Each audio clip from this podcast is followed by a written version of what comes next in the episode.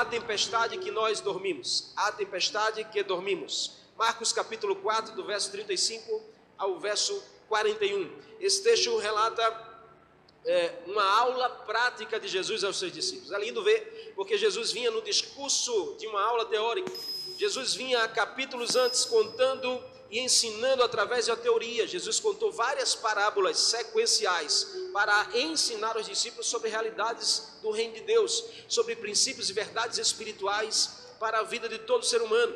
Então ele vinha na aula teórica até um ponto em que Jesus resolve começar a praticar a sua aula. E é lindo ver Jesus ensinar a teoria, mas também ensinar a prática com a sua vida. Porque a aula teórica ela é fundamental, mas a vivência prática é indispensável. Jesus, quando quer tratar com você, ele trata na teoria, ensinando a palavra e mandando uma mensagem como essa nessa noite. Mas quando ele quer alinhar o teu coração, ele vai tratar com você na prática. Ele vai te levar ao campo da prática, dar o teste. Ele vai te levar a um ambiente onde vai testar a sua fé, vai testar a tua obediência ou mesmo a tua intimidade. Nessa noite, querido, essa mensagem, a tempestade que dormimos, ela nos ensina sobre o teste da nossa intimidade.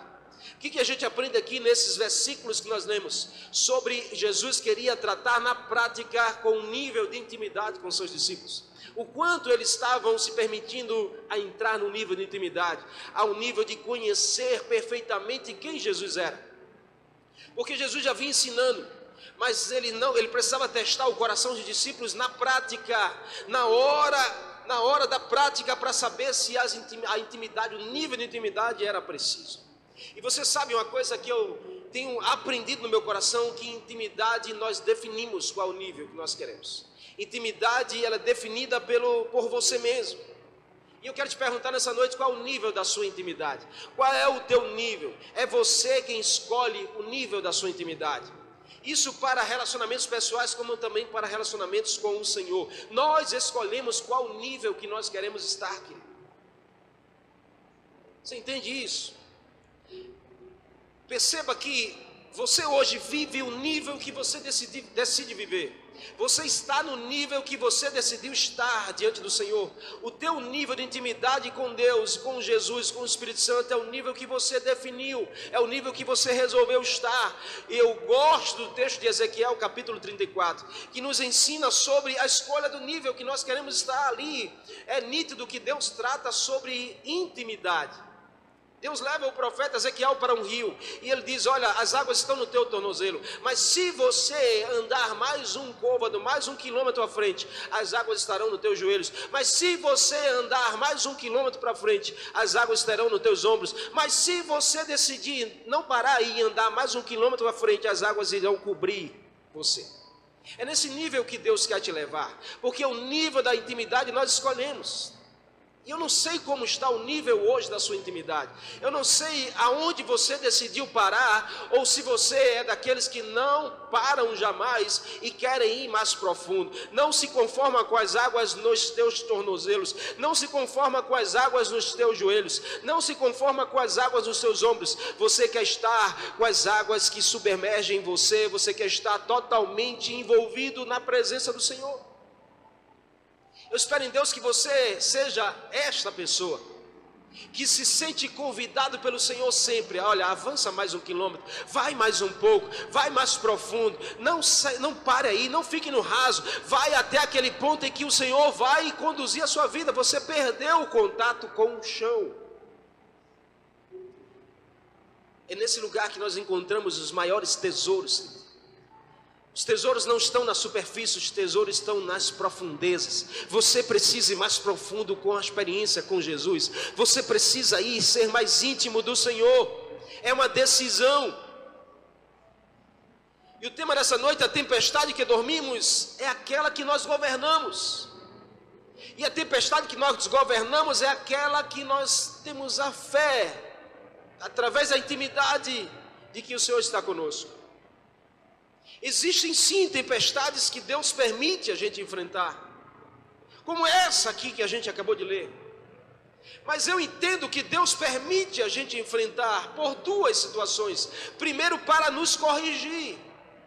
Sabe, talvez uma decisão equivocada, uma escolha errada. Deus permite você entrar numa tempestade, numa crise, para corrigir você, para alertar você, talvez de você refazer o caminho, voltar atrás e seguir novamente. Foi um exemplo de Jonas. Mas Deus também trabalha conosco, além de corrigir, Ele trabalha no redimir Sabe por que Deus permite tempestades para corrigir a nossa vida, mas Ele também permite tempestades para nos redimir, ou seja, para elevar o nosso nível de intimidade. Ei, tem crises que vêm não para te matar, mas para te aproximar do Senhor, para te levar mais íntimo a Ele, para te levar numa experiência mais profunda com Ele. Então não olhe para a crise como algo que você tem que desistir, mas olhe como algo que o Senhor está te chamando. Ei, tem mais um quilômetro para você andar na frente. Vai mais profundo até que os teus, teus pés saiam do contato com o solo. E essas tempestades, elas são espirituais. A gente não vai entender nunca, mas elas são espirituais na nossa vida. Sabe o texto de Marcos aqui que nós lemos, do verso do capítulo 4, 35 a 41? Ele é um texto que mostra que é diferente da última tempestade que nós ministramos aqui. Porque nessa Jesus está na polpa do barco. Jesus vinha ensinando a teoria aos discípulos, contando várias parábolas, usando bar, o barco que estava ali na beira do mar da Galileia, e a grande multidão ouvindo Jesus. Então Jesus decidiu entrar no barco. E a certa hora ele diz assim: despede a multidão, passamos para o outro lado. Jesus olha para os discípulos assim, ó, despede essa multidão, nós vamos passar para o outro lado do mar da Galileia porque tem uma missão lá. Agora nós vamos praticar aquilo que nós aprendemos na teoria. Você não pode ficar só com a teoria, você tem que viver a prática. Não se conforme em andar no raso, vá mais profundo com Jesus, ele tem tesouros para a sua vida. Aqui Jesus entra com os seus discípulos no barco. Na outra tempestade, Jesus vai andando sobre as águas na direção dos discípulos, mas aqui ele decide entrar no barco em direção à terra dos Gadarenos. Navegou no mar da Galileia para atravessar o mar e ir em direção à terra dos Gadarenos, porque lá tinha uma missão. Lá tinha um homem endemoniado que Jesus precisava libertá-lo. E eles foram rumo ao outro lado do mar. E no meio do mar, a Bíblia diz que se levanta uma grande tempestade. Na sua Bíblia está dizendo lá uma grande tempestade. Não sei se você pode repetir ou escrever aí, se você está anotando. Escreva bem, porque diga assim: no meio do caminho se levantou uma grande tempestade. E a Bíblia dá detalhes, porque diz que a tempestade era tão forte ao ponto de encher o barco com as águas. As ondas eram tão fortes que as águas estavam entrando no barco. E aí eles começaram a se desesperar pelas fortes ondas que passaram aí achando que eles iam morrer e correram para chamar Jesus. Perceba, querido, a cena da coisa. E eu queria começar aqui essa noite pensando com você sobre a primeira verdade que a gente conta nesse texto. A primeira verdade é que Jesus no barco não é ausência de ondas. Jesus no barco não é ausência de ondas, mas é a presença de vitória. Não é ausência de ondas, mas é a presença de vitória. Jesus no barco não garante a gente estar ausente de tempestade, de crise, de problemas, mas garante que nós somos mais do que vencedores pela presença dele conosco. Você precisa crer nisso. Como faz diferença nas nossas escolhas? A gente crê nessa verdade. Jesus está na minha vida, pastor. Eu não vou ter mais problema nenhum. Quem disse isso a você? Jesus está na minha casa, pastor. A minha casa não vai enfrentar crise nenhuma. Quem disse isso a você? Jesus está no meu casamento, pastor. Meu casamento não vai enfrentar crise. Quem disse a você? Jesus está no barco, mas isso não é ausência de ondas, de crise, de tempestade. Não, é sim presença de vitória. Pode vir tempestade, mas a vitória é certa. Pode vir crise, mas a vitória é certa, porque é uma promessa. Nós somos mais do que vencedores em Cristo Jesus. Então o que, a gente aprende aqui? Primeira coisa, Jesus estava no barco com os discípulos, mas eles enfrentaram dificuldades. enfrentaram tempestade, uma grande tempestade surgiu e o medo bateu. Eles foram desesperados até Jesus. O Senhor não se importa que nós vamos morrer aqui, todo mundo junto. Meu Deus do céu, algo lógico, querido, algo lógico é achar que ia morrer, porque as ondas eram gigantes. Os estudiosos dizem que aquela região, o mar da Galileia, na verdade ele não é um mar, é um lago. Eu estive lá por duas vezes, Deus me levou àquele lugar. É lindo a visão. É um grande lago rodeado de grandes montanhas. Mas ele é uma extensão enorme. É como verdadeiramente o mar. E dizem que certos ventos que vêm, eles batem nas grandes montanhas e fazem ali um grande redemoinho ao ponto de levantar as ondas. E foi uma dessas tempestades. As ondas eram tão grandes que entravam no barco as águas, e os discípulos estavam dizendo: Nós vamos morrer aqui, não tem mais jeito, não tem mais saída. Aonde está Jesus? Jesus estava dormindo na polpa do barco, porque a tempestade que nós dormimos é aquela que nós governamos. E aí era algo lógico achar que ia morrer no meio de uma crise daquela, mas algo ilógico é achar, querido, que com Jesus nós vamos perecer. Sabe? Pode ser até lógico a gente achar que uma crise vai nos matar. A gente achar que uma tempestade vai arrancar a nossa vida. A gente achar que uma situação difícil no nosso casamento é o fim. Pode ser até lógico você achar que uma porta de emprego fechou na sua direção, acabou com a sua vida. Mas o ilógico é acharmos que se temos Jesus, nós estamos perdidos. Se estamos com Jesus, não tem mais saída. Isso é ilógico. Porque com Jesus tudo é possível.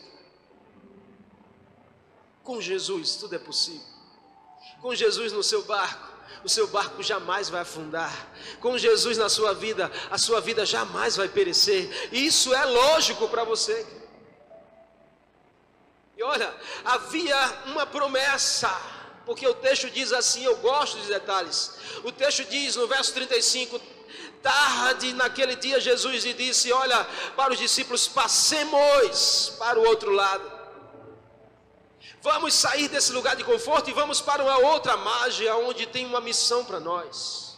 Passemos o verbo no presente subjuntivo, uma expressão de que há uma promessa se você obedecer. Faça e vai acontecer. Passemos para o outro lado. Jesus usou a expressão passem, ele disse: passemos, eu estarei com vocês, eu vou passar para o outro lado com vocês, nós vamos juntos. Uma aula prática, a questão, querido, olha, em nome de Jesus, preste atenção nisso, porque havia uma, uma missão espiritual. Jesus, passemos para o outro lado, tem alguém lá precisando de uma intervenção divina. E aí no meio do caminho surge uma batalha, porque quando estamos em missão espiritual, sempre vai surgir uma batalha espiritual na nossa vida.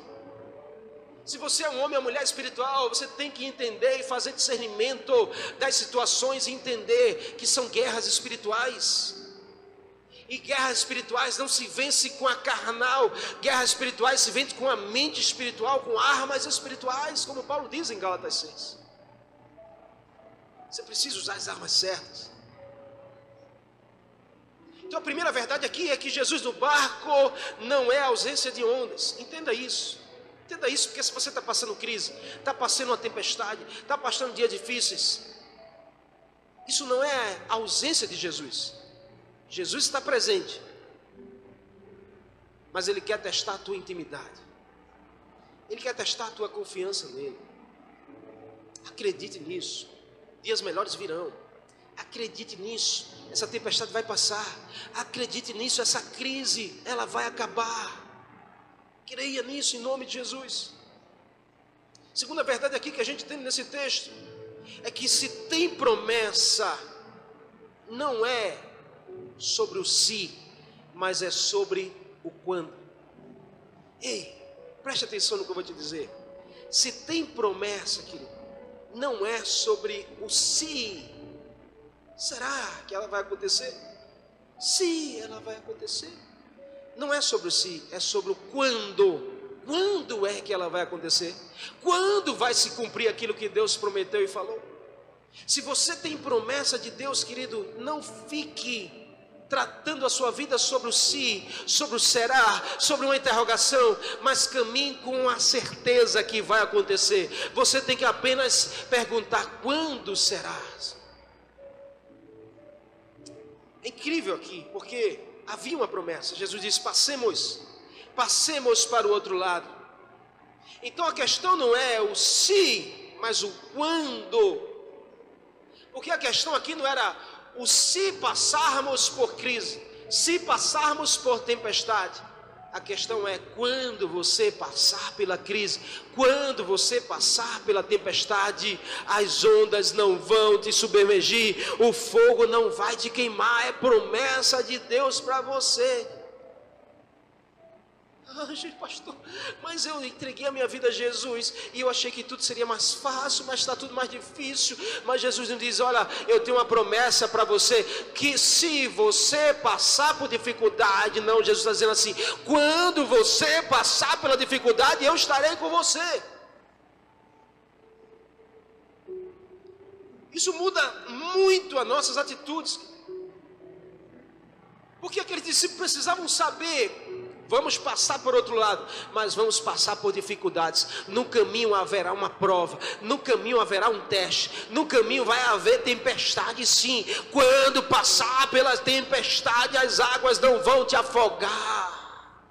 Uau! Como seria bom se aqueles discípulos tivessem essa certeza no coração. As águas não vão nos afogar, as águas não vão nos submergir, o fogo não vai nos queimar. Mas sabe, eles olharam para as dificuldades e entraram numa crise.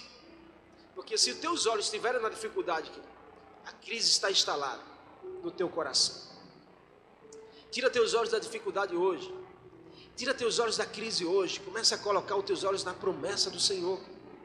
Se Jesus falou, Ele é fiel para fazer cumprir. Talvez você esteja focado em algo errado.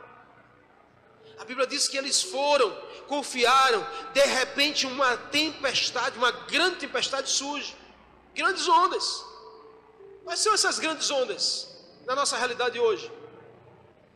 Porque a gente não vai atravessar um mar. A gente não vai talvez viver um nível de tempestade desse, literalmente falando, mas a gente vive espiritualmente. Talvez você está vivendo aí a crise financeira, grandes ondas que têm entrado sobre a sua casa.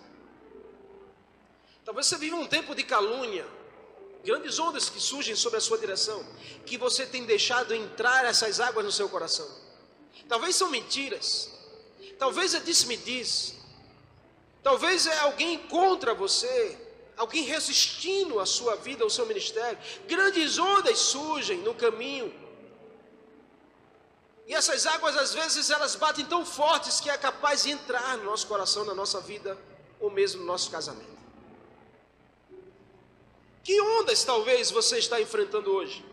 Será que são as ondas da rejeição, as ondas do abandono, as ondas das palavras negativas, as ondas das calúnias, das mentiras, as ondas das crises que você entrou? O problema foi, querido, que as ondas começaram a entrar no barco.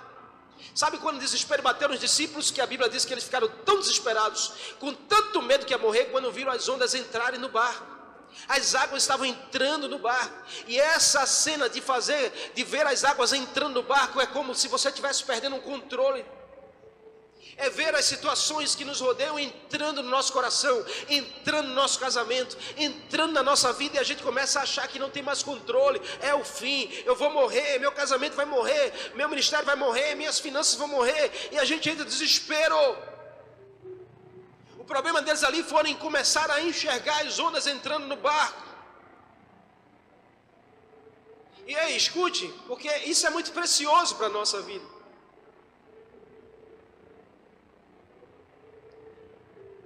Sabe uma coisa que é preciosa? Porque não é a questão, não é o que fazem na nossa direção. A grande chave da questão não é o que as pessoas estão fazendo na sua direção, ou o que está acontecendo na sua direção, mas é o que você está fazendo com isso. Aqueles discípulos não souberam tratar com essa questão. As ondas batendo e entrando no barco. E eles olhando essa cena, sabe? As adversidades, as dificuldades, as crises, disse-me disse, as palavras negativas, as invejas, o contra, o negativo, entrando no coração, entrando na vida, entrando no ministério. Isso foi entrando desespero junto. Questão, querido, não é o que fazem contra você mas é o que você faz com isso. E agora, o que, nós vamos fazer com isso? As águas entrando no barco, o que, nós vamos fazer? Nós vamos morrer. A gente precisa aprender isso aqui. Que se tem promessa, não é sobre o se, é sobre o quando ela vai acontecer. Porque o problema é quando as águas começam a entrar no barco quando as ondas começam a entrar no barco, quando os problemas começam a entrar no coração, quando a crise começa a entrar na mente, quando a ansiedade começa a tomar você, essa é a questão. Agora você precisa se levantar nessa geração. Não é sobre o que fazem contra você, mas é sobre o que você faz com isso. O que, que você está fazendo com essas ondas que vêm na sua direção? O que, que você está fazendo com essa crise que vem na direção do seu casamento? O que, que você anda fazendo com essa, com essa grande tempestade que tem batido na sua casa? Os discípulos tiveram tanto medo que eles esqueceram que Jesus estava no barco. Porque o medo é assim: o medo nos cega, o medo faz a gente esquecer que Jesus está conosco. O medo faz a gente, sabe, cegar para as promessas do Senhor. O medo ele toma a sua mente e o seu coração ao ponto de você esquecer tudo que você já viveu com Deus, talvez. Sabe por que aqueles discípulos, querido, ouviram, ouviram, sabe? Ouviram que Jesus ensinava, viram os milagres que Jesus fazia.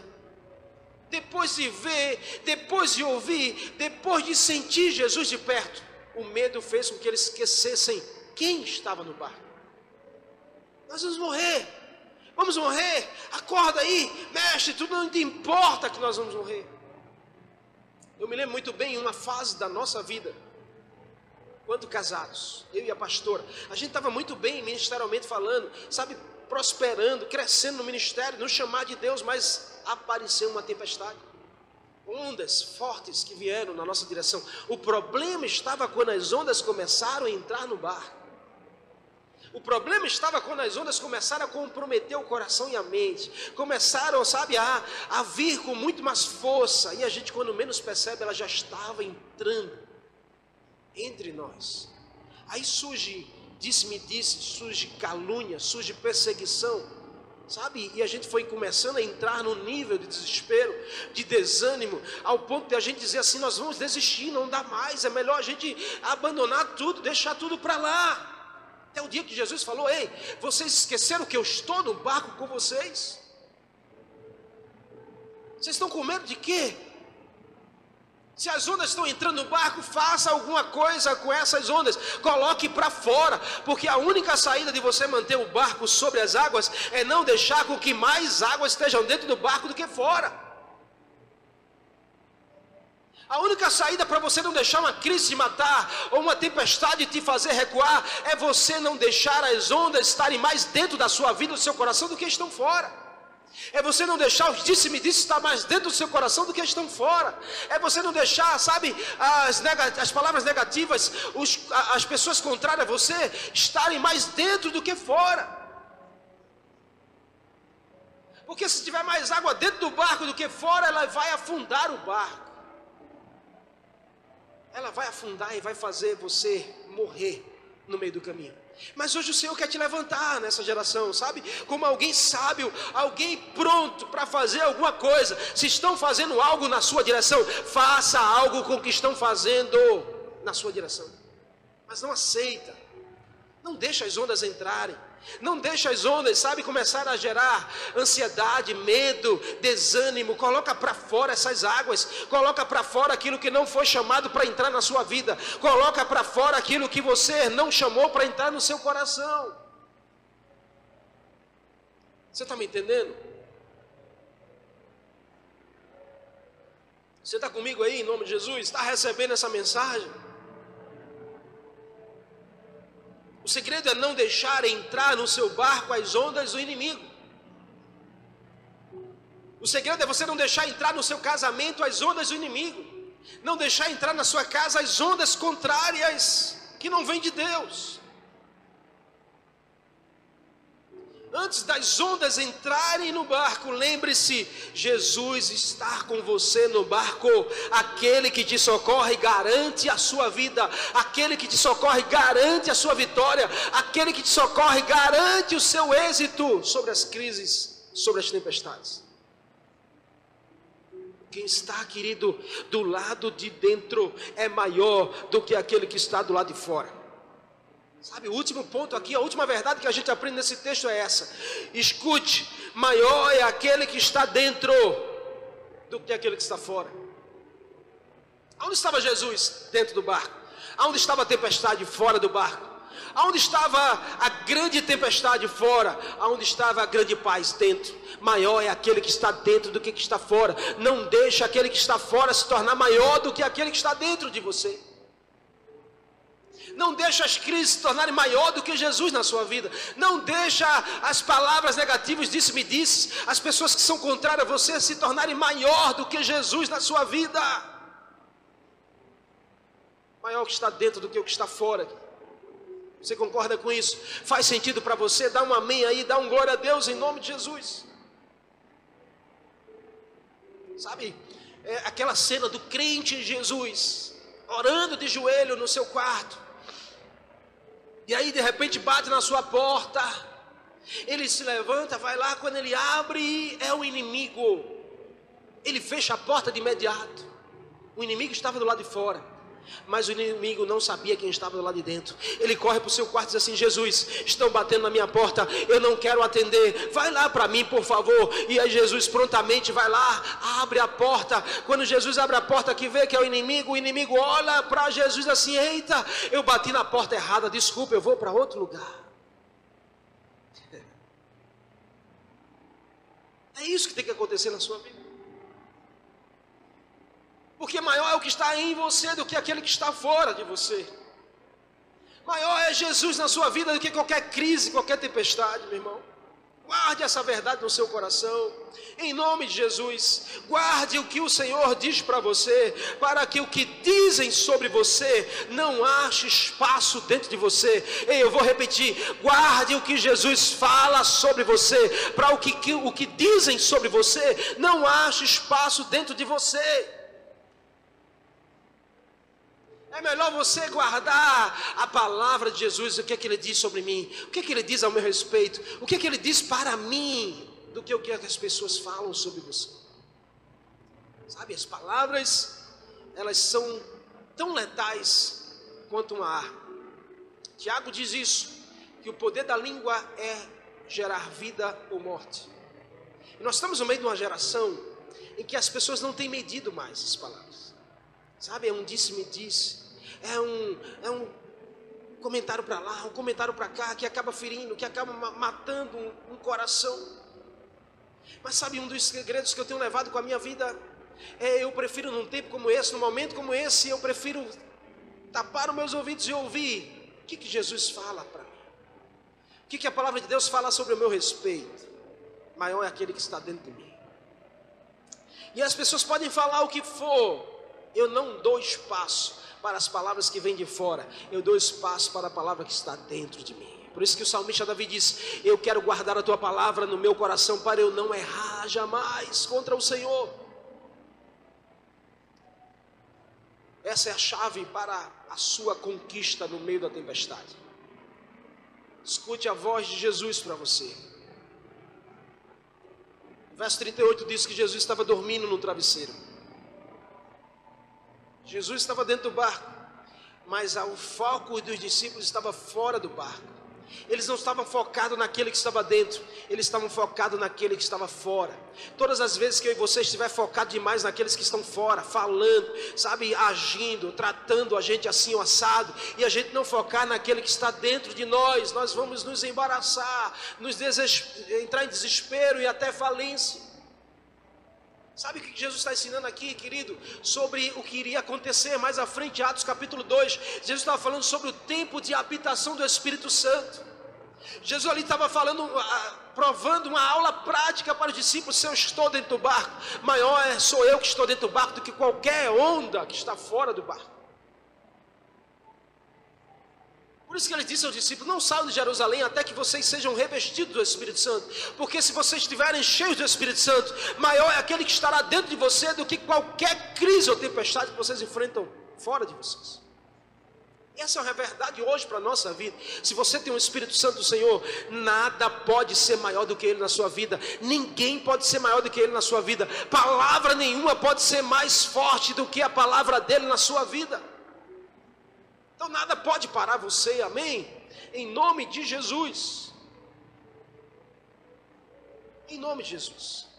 E aí, olha, diz o texto que eles correram para acordar Jesus. Acorda, mestre, nós vamos morrer. Jesus dormindo, porque a tempestade que nós dormimos é aquela que nós governamos, a tempestade que governamos é aquela que nós dormimos no meio dela. O Senhor hoje quer te ensinar a você dormir no meio da crise, porque você vai estar seguro nos braços do Pai. Tua fé tem que estar em Jesus. E Ele vai te dar autoridade espiritual para você dormir no meio da tempestade, porque você governa a crise. Querido, em nome de Jesus, passar por problema é real, é estarmos na terra. Passar por dificuldade é estarmos na terra. Fé não é você dizer ao problema que ele não existe. Fé é você não dar lugar ao problema para governar a sua vida. E era isso que Jesus estava ensinando.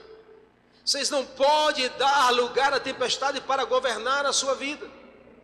Não pode dar lugar à crise para governar a sua vida.